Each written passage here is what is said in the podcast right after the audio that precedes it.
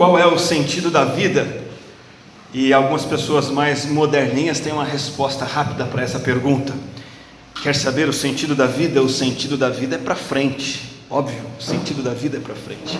Isso parece sofisticado, mas é fruto de uma falta de um sentido claro. Você vai concordar comigo? Falta de um propósito, de uma missão. Qual é o sentido da vida? Para frente, ué, óbvio. Não é tão óbvio assim. Como assim o sentido da vida é seguir adiante? Apenas existir e caminhar? E de fato, muita gente está apenas existindo. E esse é um espírito cada vez mais comum que eu vejo nas pessoas nos, nos nossos tempos.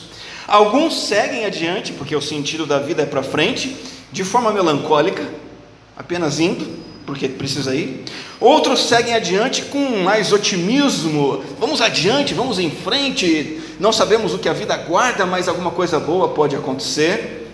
Mas nos dois casos, seja na melancolia, seja no otimismo, há algo em comum. As pessoas estão apenas indo, sem uma clareza, sem uma preocupação em viver com significado, viver por completo e, existir, apenas existindo, apenas até que a existência acabe. E além dessa, algumas outras perspectivas, ideias, pensamentos sobre o significado da minha existência, da sua existência, da existência humana. Como as pessoas têm lidado com isso ao longo da história. Por exemplo, é muito antiga a ideia de que a razão da existência humana é a felicidade. É, a felicidade como a característica mais elevada e desejada, e isso vem lá da filosofia dos antigos, antes mesmo do nascimento do nosso Senhor Jesus Cristo. E a questão é o que é essa felicidade, como ela pode ser alcançada, é uma pergunta com, com vários tipos de resposta. Por exemplo, a partir de um camarada chamado Platão, Platão, um filósofo antigo, ele propôs que a alma humana, a vida humana tem três partes: razão, coragem e instintos. E quem é o ser humano feliz? É o ser humano que consegue equilibrar essas três coisas e não contradizê-las. A minha razão, minha coragem e o meu instinto, eles estão interligados em harmonia e eu sou a pessoa feliz. Já o outro filósofo, Aristóteles, dizia que a felicidade é encontrada pela contemplação da vida, ao filosofar, ao olhar para a vida e pensar na vida, e somente um filósofo ou um pesquisador científico consegue ser feliz porque ele consegue pensar na vida. Existem aqueles que pensam assim: não, o sentido da vida não está tanto na felicidade, mas sim na virtude, na capacidade de escolher aquilo que é certo, aquilo que é errado. E por virtude, alguns entendem assim: você tem que estar unido com o cosmo, quase que como se esse todo que existe fosse um Deus impessoal. E você tem que estar nesse cosmo vencendo suas emoções, seus desejos, suas paixões não ligando muito para o seu destino e alcançar a apatia, ou seja, nada mais te afeta. E aí você tem a virtude, e essa é a razão da sua existência. Ah, para alguns que conhecem um pouco desse tipo de pensamento, essa é aquela paz estoica. Os estoicos são aqueles que não se abalam com nada, porque eles atingiram uma espécie de, de nirvana, de superioridade, e nada mais me abala, e eu encontrei a razão para viver. Outros dizem assim, em termos de virtude, para você encontrar o sentido da vida, você tem que alcançar liberdade, tranquilidade, vencer o medo e viver com os prazeres de forma moderada, buscar mais isolamento do que vida pública, ter um pequeno círculo de amigos e você controlando seus desejos e vivendo com restrições, essa é a virtude que vai te levar à razão para viver. Uma outra resposta para o sentido da vida, muito comum hoje em dia, é retratada por essa imagem aqui. O que é que você vê nela? Um camarada buscando todo tipo de coisa que lhe dá prazer. E como é comum nos nossos dias, essas coisas estão vindo do seu computador. O objetivo da vida humana é buscar e experimentar prazer de qualquer forma, sem restrição. E qualquer prazer que te traga prazer é válido. É riqueza, busque riqueza para você ter sentido na vida. é sensualidade, prazeres sexuais, não, não, importa o tipo, se você experimenta, você está tendo sentido para viver. Se o que você gosta é fama, tem prazer com fama, com poder, seja lá o que for, existem inúmeras possibilidades, e o prazer e o sentido da vida está no consumismo. Mas não para por aí. Tem gente que diz assim: nada disso. O sentido da vida é você ser como uma catraca deste grande conjunto de catracas que giram entre si, fazendo o todo funcionar. Você só veio para esse mundo para participar dessa grande roda cósmica que está sempre girando e você precisa estar lá dentro girando junto. Um camarada, um tal de Danilo Todd, diz o seguinte: o real sentido da vida é que nascemos para a continuação da humanidade. Você não precisa tanto ter prazer, virtude, contemplação, nada disso. O que importa é que você ajude a coisa continuar girando. Tem gente que vai dizer, também não, nada disso. O sentido da vida é mais ou menos como aquele barquinho que você coloca numa, numa água, sopra na direção que você quer a ideia de que cada um precisa resolver qual é o sentido da sua própria vida e perseguir isso. Achei uma frase interessante de Luciano Bueno, ele diz o seguinte: qual é o verdadeiro sentido da vida? É você fazer a sua vida ter sentido. Você escolhe, descubra qual é o fio condutor da sua vida, e o que você escolher, está escolhido. É esse é o significado e a razão da sua existência. Você decide, se mantenha naquilo. E aí o pessoal olha para tudo isso, vê tantas opções e começa a ficar meio em dúvida, meio incrédulo e diz assim: na verdade, na verdade, tudo isso é bobagem. Vida não tem sentido. E essa é mais uma resposta para o sentido para viver. A vida não tem sentido. Não tem sentido algum, tanto que Joseni Caminha diz o seguinte: qual é o real sentido da vida? Uma pergunta que muitos acreditam que a resposta está em não fazê-la. Maluquice, né? Não há sentido na vida, não mexa com isso, deixa esse negócio para lá, simplesmente siga adiante. O que todas essas propostas têm em comum? Elas fracassam em dar real sentido para viver. E me parece que nunca na história o ser humano esteve tão vazio de sentido e propósito e enfrentando tantas crises de existência, aquelas crises que, que predominantemente são emocionais, são muito presentes também por causa disso. As pessoas não sabem por que estão aqui, de onde vieram, para onde estão indo, qual a razão da existência delas, sofrem depressão, ansiedade. Essa semana eu estava conversando com uma avó, uma aluna do curso de teologia, que eu dou às segundas-feiras, e ela estava compartilhando comigo que a neta dela, de 14 anos, faz tratamento com o psiquiatra e toma medicamento porque tem depressão, porque ela não sabe o que fazer da vida. E a avó também não sabe como ajudá-la. Uma garota, uma adolescente de 14 anos de idade, lidando com esse tipo de falta de significado na sua existência.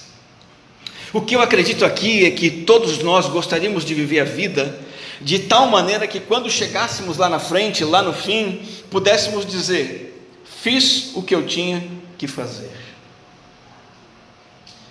O Nelson completou 59 anos de idade. Chegar lá nos 60 pensando assim: eu estou fazendo aquilo que eu deveria fazer, eu estou cumprindo o meu dever. Seja você completando 60, 10, 20, 30, 80, 90, o que nós queremos é encontrar o sentido da vida e desfrutar dele plenamente. Sabe quem demonstrou ter alcançado isso? Jesus. E na sexta frase que ele pronuncia na cruz, nós estamos estudando essas sete frases de Jesus que ele declara, que ele brada na cruz do Calvário nos domingos de ceia. O nosso tema é a morte que ensina a viver, olhando para o que Jesus disse como ensino para a nossa vida. E o que Jesus diz, a sexta frase dele é essa: está consumado. Com isso, curvou a cabeça e entregou o Espírito.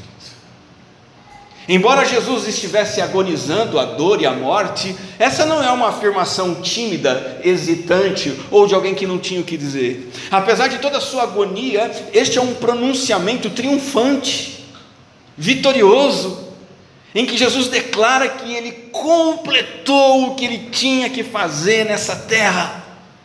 Jesus está dizendo o seguinte: eu vivi uma vida plena de significado e propósito. Eu não estou montado numa pilha de dinheiro chamada aposentadoria. Eu não estou deixando um legado de imóveis para minha família. Eu não estou é, realizado porque eu desfrutei de todos os prazeres aqui do Império Romano. Não.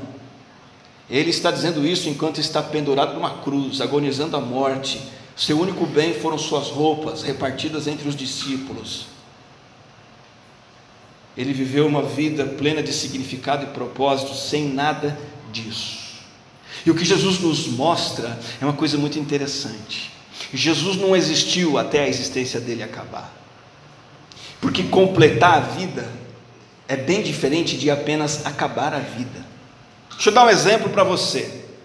Numa maratona, todos começam e todos param, mas nem todos completam. A vida de todos nós aqui vai terminar, mas quantos de nós poderíamos dizer, Senhor, eu completei a tarefa que o Senhor me deu? Eu queria observar essa obra finalizada de Jesus nessa noite e pensar junto com você em como ela causa um impacto em nossas vidas em dois aspectos. O primeiro aspecto pelo qual a obra completada de Jesus nos impacta é que é que é uma obra que você precisa abraçar. Talvez você já saiba disso e é bom reforçar isso, talvez você não saiba ainda. Você precisa abraçar esta obra. Que obra é essa que Jesus completou? A obra que o Pai confiou a Ele. E ele está dizendo que realizou por completo a obra da redenção. Nós sabemos disso por meio de muitas outras passagens das Escrituras, entre elas o texto de Hebreus 9, que diz assim, no verso 26: Ele apareceu uma vez por todas para remover o pecado mediante sua própria morte em sacrifício. Quando Jesus está pregado naquela cruz, depois de ter vivido uma vida perfeita, sem pecado, sentindo a morte se aproximar, e, e logo após ele dizer isso, ele de fato entrega o seu espírito. Ele tem consciência de que ele estava ali removendo o pecado pela morte dele. Ele veio com essa missão, ele cumpriu por, por completo. Ele levou o seu pecado e o meu pecado em seu próprio corpo, ele foi punido com a morte em nosso lugar. Aqui nós temos um outro aspecto do que significa a expressão está consumado. Além de, de, de significar missão cumprida, esse também é o termo comercial que significa uma dívida que está paga. Um termo comercial mesmo se refere ao pagamento integral de uma dívida. Eu não sei se você, como eu, já teve um carnê bruto. Não fala carnê de Casas Bahia, não, 10, 12, 24, 36. Carnê de 180 parcelas. Já pegou um desse na mão? 180? Alguns aí eu sei que tem um carnê com mais parcelas. Misericórdia, irmão, que o sangue de Jesus tem poder para você pagar tudo isso. Mas que dureza pagar 180 parcelas no carnê, né, Cris? E vai chegando no fim, você mal acredita, uau, vou conseguir pagar esse negócio. Isso não é nada. Eu com a Cris vamos poder dizer: está pago esse carnê, esse bem é nosso. Isso não é nada. Quando Jesus diz está consumado, Ele está pagando uma dívida infinita para nós. Ele está pagando uma dívida impagável, incalculável, e este pagamento é que você precisa abraçar para você, porque é um pagamento de uma dívida sua e minha em que você e eu precisamos dizer: é a minha dívida que está sendo paga, eu abraço, eu quero, eu creio. Tem dois aspectos desse pagamento integral. Primeiro é que a punição total que o pecado exige, toda punição diante de um Deus santo que exige punição e castigo e justiça, toda essa esse castigo foi colocado em Jesus, sim, Senhor. Um segundo aspecto é que este está consumado é um cumprimento integral também de tudo que o Antigo Testamento apresentou sobre o Messias. Tudo que o Antigo Testamento apresentou nas profecias, nas simbologias, nos prenúncios, nos tipos da vinda do Messias e Salvador, todos os sacrifícios realizados ali, a existência do templo, o ministério dos sacerdotes, os rituais, o altar e tudo aquilo foi cumprido, realizado e completado na pessoa de Jesus Cristo, Messias e Salvador. E você observa isso de uma forma muito clara em que momento?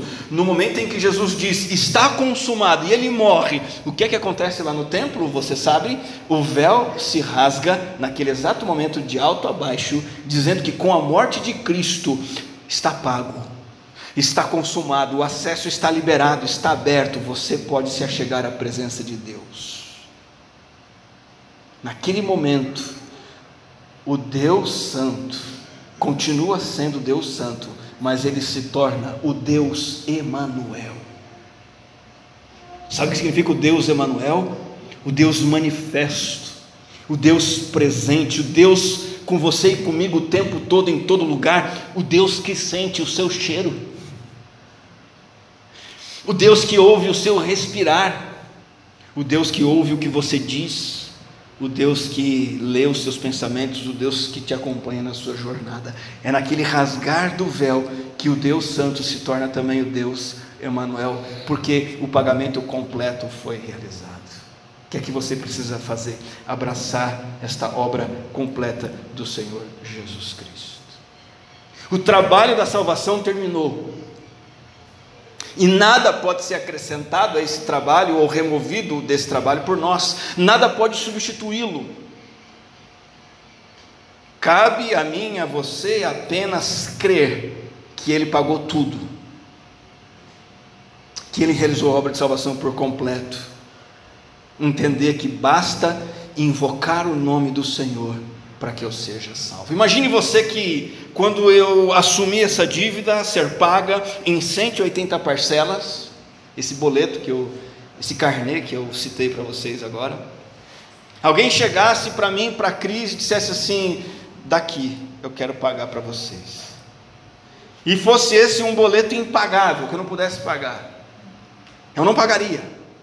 Mas alguém se oferecesse eu, eu posso pagar me dá que eu pago. Caberia a mim aceitar essa oferta. E a partir do momento que eu aceitasse essa oferta, eu entregaria essa dívida para essa pessoa, e essa pessoa todo-poderosa, graciosa, bondosa, capaz, pagaria para mim, e este carnê estaria pago não por mim, mas para mim, por aquela outra pessoa. Foi isso que Jesus fez. Me dá aqui esse carnê do seu pecado.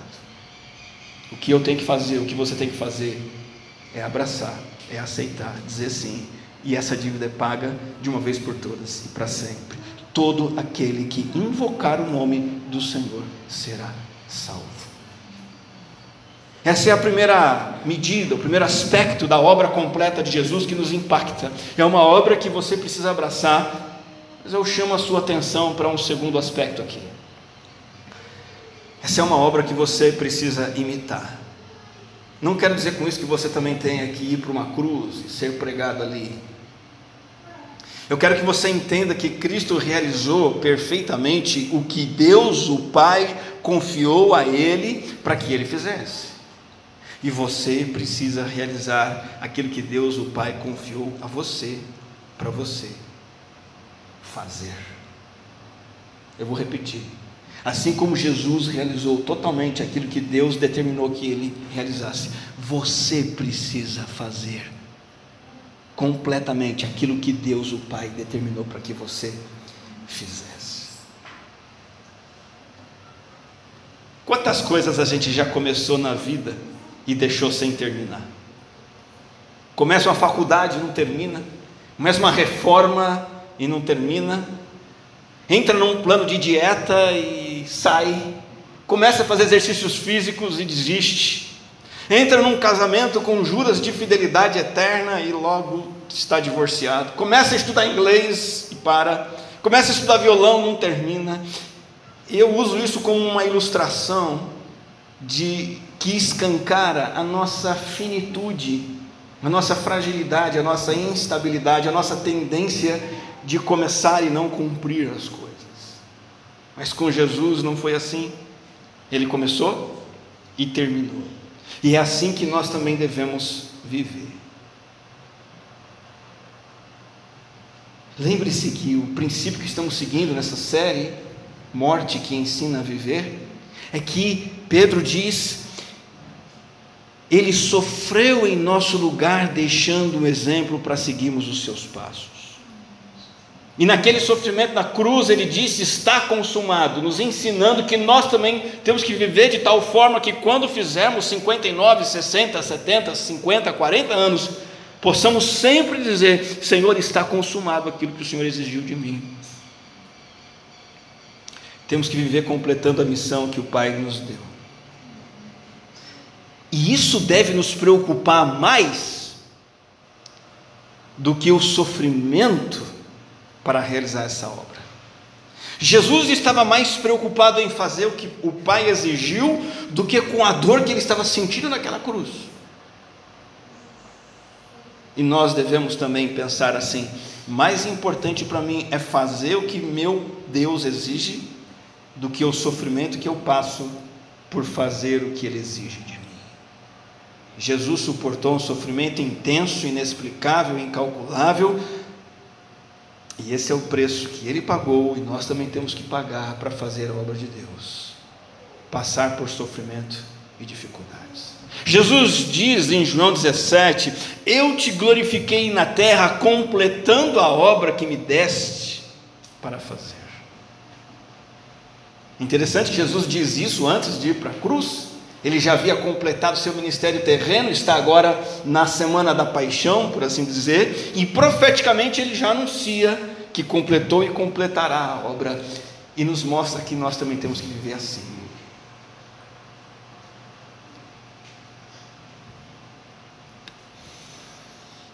Um outro exemplo, além de Jesus, um exemplo humano de alguém que vive dessa forma, é Paulo, apóstolo, escrevendo a Timóteo encarando o fim da sua vida, enxergando, como, como vimos no início desse culto, que as suas horas finais estavam chegando, ele escreve a Timóteo, diz assim: Timóteo, quanto a mim, posso dizer que minha vida se resume nisso: eu combati o bom combate, eu lutei, eu terminei a corrida.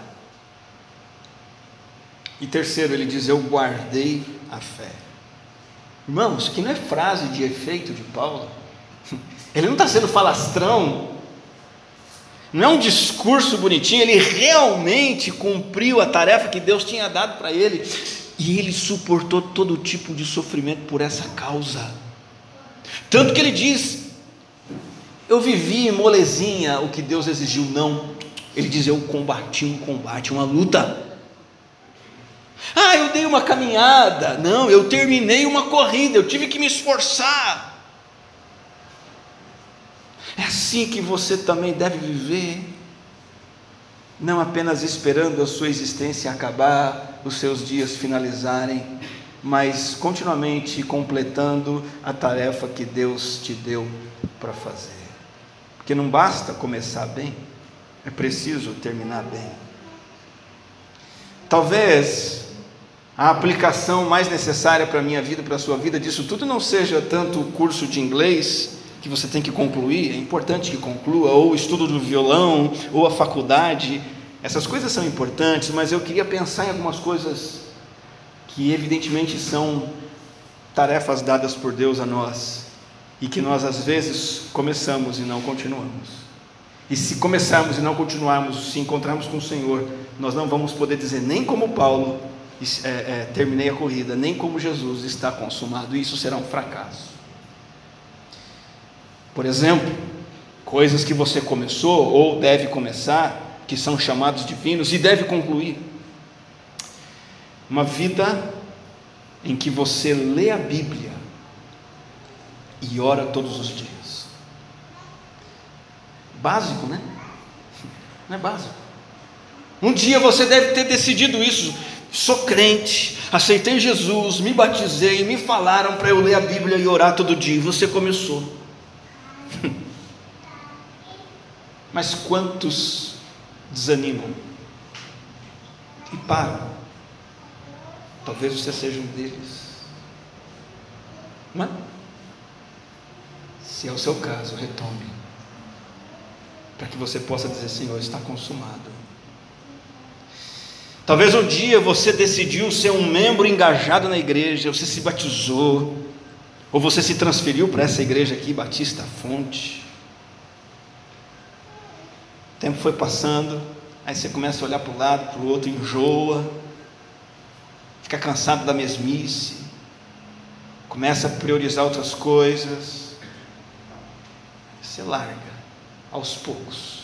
Quando vê, está lá desanimadão, abandonando aquele compromisso que Deus colocou no seu coração que você devia assumir. Ser um membro firme, fiel, assíduo e participativo na igreja. Não basta começar bem, preciso terminar bem. De repente, o seu caso é que você um dia decidiu: eu vou ser funcionário do ano, funcionário do mês, funcionário da semana. Eu vou ser o melhor profissional no meu trabalho. Até porque isso é um mandamento bíblico.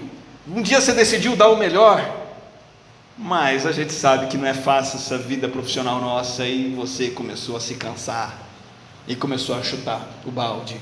E o salário não tão bom começou a falar mais alto. E o patrão não tão educado começou também a falar mais alto e você começa a ser aquele funcionário medíocre, ruim, que não faz as coisas direito. Ou ao invés de um bom profissional, você na sua infância, na sua adolescência, na sua pré-adolescência, você ouviu a palavra na igreja, no grupo de adolescentes e entendeu: eu tenho que ser um bom aluno. Eu sou um aluno crente lá na minha escola, então eu vou estudar, eu vou tirar boas notas, eu vou dar bom exemplo, não vou falar palavrão e não vou passar cola para ninguém. Isso você decide em fevereiro. Em março você já chutou o balde, passou cola para todo mundo, fala palavrão junto com todo mundo, e não faz as coisas direito. Você começou, precisa continuar. Talvez você decidiu evangelizar pessoas e começou a pregar o evangelho, mas se cansou, desistiu pela falta de frutos, pelas dificuldades, pelas objeções. De repente você desist, decidiu resistir às tentações. Eu vou andar firme com Deus, vou dizer não para o pecado. Mas vai começando a abrir uma brecha aqui, uma concessão ali, e quando você cai em si, você mergulhou mais fundo no pecado do que você estava antes. Talvez você tenha decidido um dia: meu casamento vai ser a minha prioridade. Eu vou cultivar o relacionamento. Eu vou investir na minha esposa, no meu marido. E você vai, mas o desgaste do dia a dia vem. A esposa pisa na bola, o marido pisa na bola. E você, ao invés de olhar para a aliança que tem com o casamento, você começa a olhar para as qualidades e defeitos do outro, e aí outras demandas da vida começam a te afastar, você começa a dar mais importância para trabalho, para, para amigos, para outros familiares, e você começou bem, mas não terminou bem. Talvez decidiu ser pai e mãe participativo, Deus tocou seu coração, você falou: Poxa vida, eu tenho que ser um pai mais bonzinho, mais presente, uma mãe mais amiga, mais paciente. Preciso jogar, brincar com meu filho. Eu preciso passar tempo com ele, ler a Bíblia com ele, orar com ele. Você começa e, e, e começa, inclusive, a disciplinar, a ensinar, mas aí tudo isso dura pouco porque não é fácil não. E quando você vê, você já chutou o balde.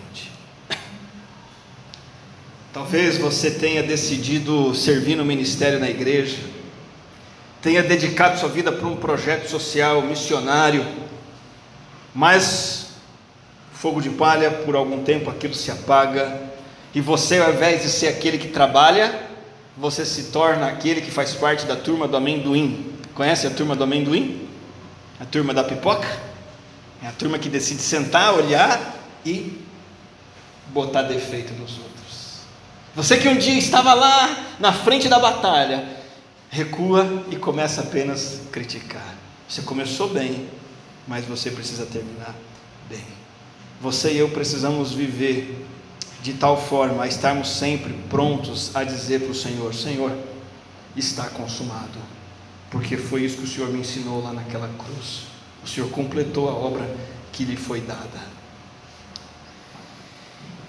E antes de finalizarmos essa mensagem, eu queria dizer que, antes de todas essas coisas, no meio de todas elas e acima de todas elas, existe um alvo, existe um alvo que é central para mim e para você.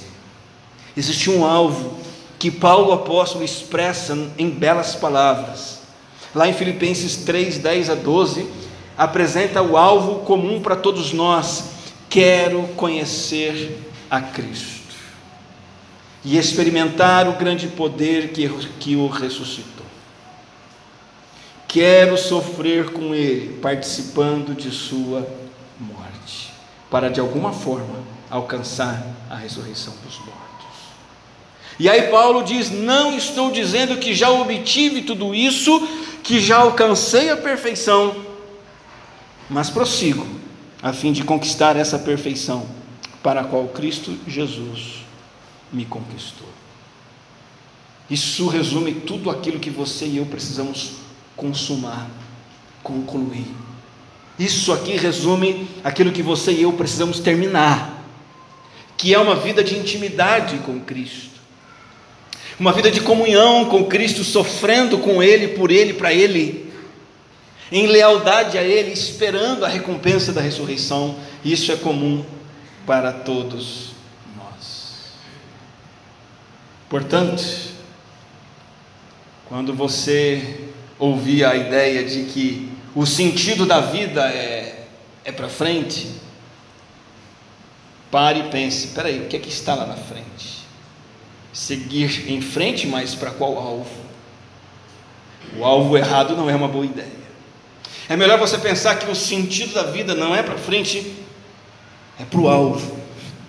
O sentido da vida é para o alvo que o Criador estabeleceu para mim, cumprir a missão que Ele me deu. Viva de tal forma que você possa dizer a Deus: está consumado.